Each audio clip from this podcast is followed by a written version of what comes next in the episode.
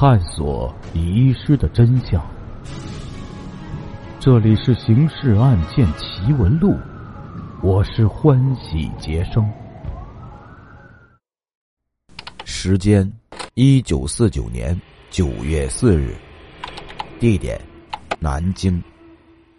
案件进程：专案组决定连夜查清一个问题，于是立刻前往酱园。到那里一看，发现凶手如果扔掉茶杯的话，最好的选择那就是内宅进门那个院子里的一口井。马上打捞，果然捞出了那两个茶杯。接下来，继续为您解密。《刑事案件奇闻录》第四号档案：职业杀手的末日，第四集。九月四日上午，正当专案组商议如何进一步侦查时，酱园的刘先生忽然借用附近一家商行的电话，给周永根打来电话，神神秘秘的要求跟周局长见个面，称有重要情况向政府反映。老周考虑到刘先生年迈体弱，而且呢，反映的情况可能需要保密，就在电话里嘱咐刘先生，可以坐三轮车或者黄包车呢，去距达成酱园三个街口的一家茶馆见面，车费由分局负担。周永根随即骑了辆自行车前往茶馆。刘先生反映的情况啊，使老周颇感兴趣。酱园老板宋训荣，这个尸体还在灵堂里搁着呢。因为按照规矩，必须等到次子宋志雄回家后才能大练。天热呀，酱园就从冰场购买了大量的冰块，盛在啊这个坛罐子里，放在灵床下方和四周。这段时间，按例其妻子、女儿、女婿、孙辈都需要守灵。刘先生呢？协助刘志豪主持一应事务。昨天下半夜至今天凌晨，刘先生安排宋志豪和其十三岁的女儿宋苗珠守灵。夜深人静，妇女闲聊。那时候啊，社会上迷信思想甚重，人们普遍认为确实存在鬼魂现象。宋苗珠呢，跟父亲谈及这个话题时，说他前天晚上不知睡到几点时。听见天井里有极其轻微的脚步声，好像还有开后门的声音。不过因为睡得迷迷糊糊的，也有可能是幻觉。宋志豪当时听着也没当回事儿。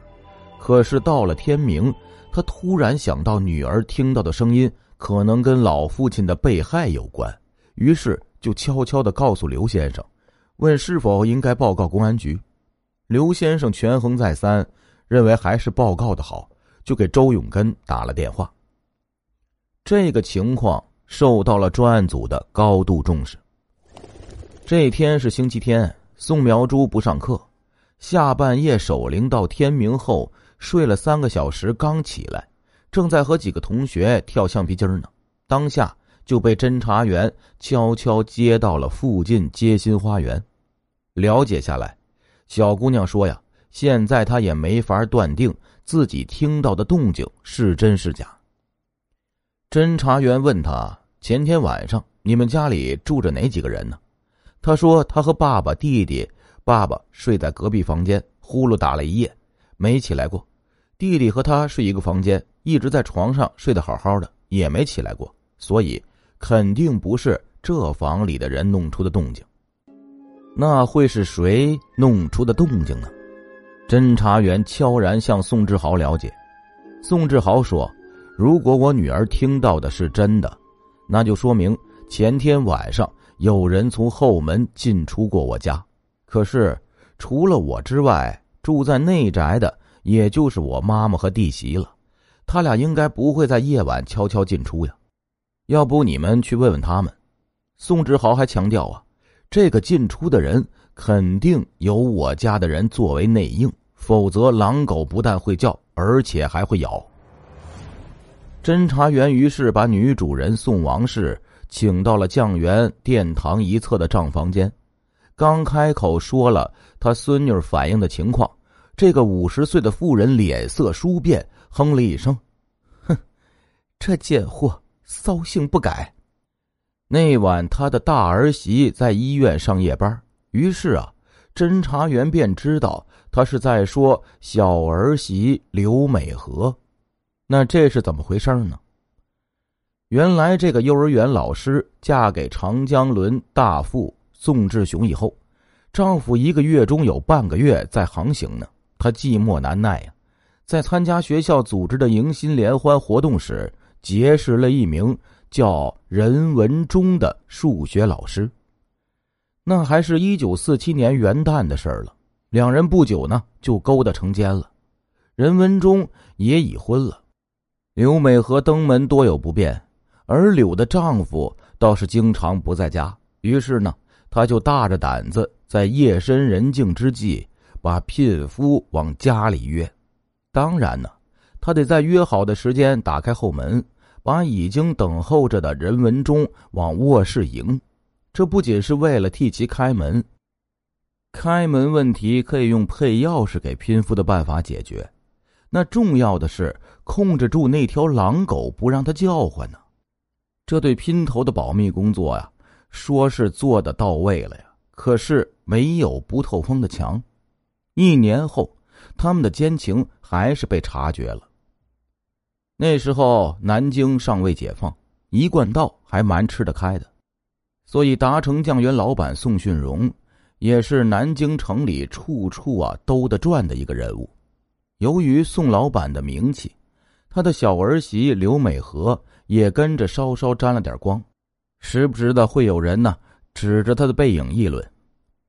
这一指点啊，自会有稍稍听到点风声的消息灵通人士。透露出了刘美和的桃色新闻，几次三番一传，那渐渐的就传到了宋训荣的耳朵里。宋训荣不禁大怒，遂决定捉奸。他在一九四九年清明节故意呢放出风声，称全家要去江宁老家扫墓，顺便啊走访一干亲戚。当天呢来不及回来，得在江宁住上一个晚上。宋老板提前两天宣布这个决定。那大儿子全家没有人说什么，一致表示遵命。小儿子也没说什么，只有刘美和开口告假，说已跟几个师范同学呀约好了清明节要去苏州看望一个年轻丧偶的老同学。宋训荣情之有诈，却也不点破。到了清明那天，宋老板还真的带上全家出发了，还真的去了江宁扫墓。可是。他和老伴宋王氏扫完墓，当天就返回南京了。宋王氏啊，还不知怎么回事呢，直至到了南京，被宋老板拉着去饭馆用餐时，悄悄说了捉奸计划，方才恍然。他之前对于小儿媳的出轨丝毫不知，当下一听，自然是勃然大怒。夫妇俩吃过晚饭，去戏院看了一场戏。又去一个惯道朋友家喝茶，一直盘桓到午夜过后，方才叫上朋友夫妇直奔酱园，从后门长驱直入，当场将这对男女捉奸在床。对于任文忠、宋训荣，真是割下这厮的脑袋的念头都有。可是听任文忠大叫一声：“我是李圣道的外甥！”一干人。就不敢动他了。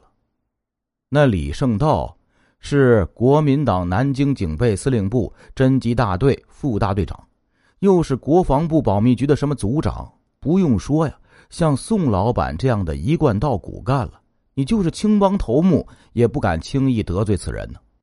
不过宋训荣毕竟是有点势力的角色，寻思不能白白放过这小子呀，否则小儿子这顶绿帽子。只怕要一直戴下去了。当下就让那个会武术的朋友动手把任文忠教训了一顿，又责令其拒绝悔过，保证不再跟刘美和见面，这才将其放了。这边对刘美和自然也是有责罚的，那就是宋王氏和朋友妻子两个女人家施展手段了。责罚过后，也是拒绝悔过，对天发誓。势必呢，宋训荣夫妇商量下来，决定对小儿子保密，还是让小两口啊把日子过下去。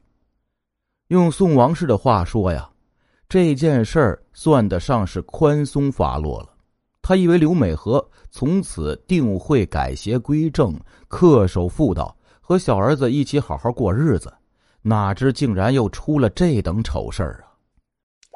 侦查员问宋王氏：“如果刘美和果真再次出轨，男方肯定是任文忠吗？”宋王氏说：“呀，那还用说呀，肯定是那小白脸于是专案组去任文忠任教的那所中学调查时。却得知任文忠已于两个月前被公安局逮捕了，犯的是历史反革命罪。他是三青团的区书记。不过专案组还不想轻易放弃这条线，一干侦查员讨论下来啊，认为刘美和还有继续出轨的可能。可是应该怎么查呢？周永根说呀，去他任教的学校调查，不过要保密，找校长吧。刘美和呢，是在一所私立小学附设的幼儿园当老师的。侦查员钱怡怡、王振峰奉命前往调查，因为之前他们去过达成酱园，生怕让刘美和给认出来，于是就去了幼儿园所在地的派出所，让派出所民警给小学的唐校长打了个电话，请对方到派出所来。唐校长对于侦查员的问题。没办法给一个确切的回答。他说他对女教师个人生活方面的情况从来没有留意过。不过呢，他回去可以问问教导主任赵婵娟。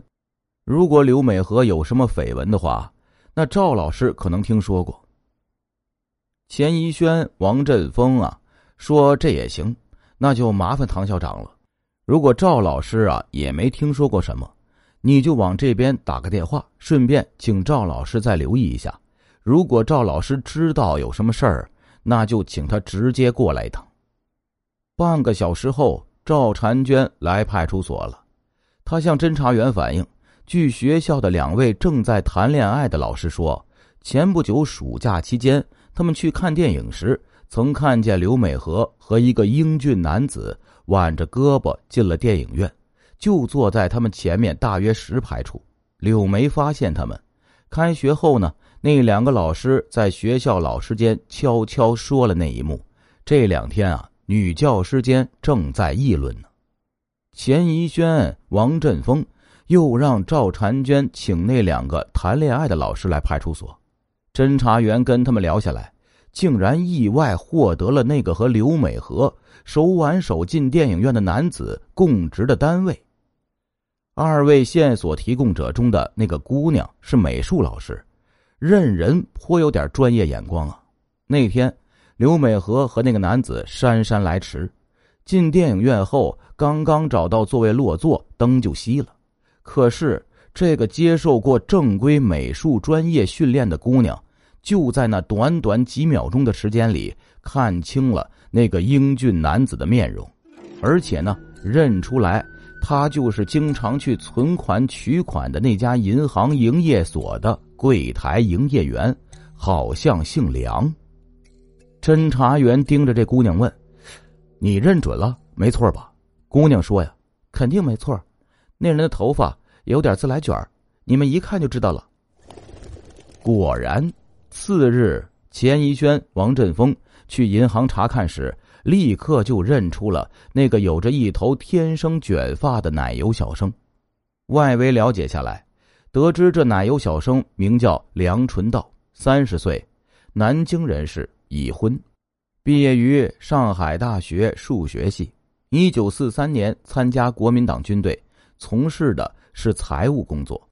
一九四五年底退伍结婚，次年进银行工作。当天中午，刘美和梁纯道双双被专案组传唤了。刘美和先到，侦查员将其晾在了一边。待梁纯道到后啊，特地安排让梁从柳所待的那间屋子的窗外走过。侦查员呢，还叫着梁的名字，让他进那个屋子。如此，刘美和就知道公安局已经掌握了他的秘密了。此刻也就只能如实相告了。可是如实相告的内容，却使侦查员有些失望啊。刘美和跟梁纯道不过是最为寻常的婚外恋情。柳难以忍受一个月中有半个月时间丈夫不在身边的寂寞，去银行存款时遇见梁纯道这么一个奶油小生，于是呢就生出了相好之念，主动频送秋波。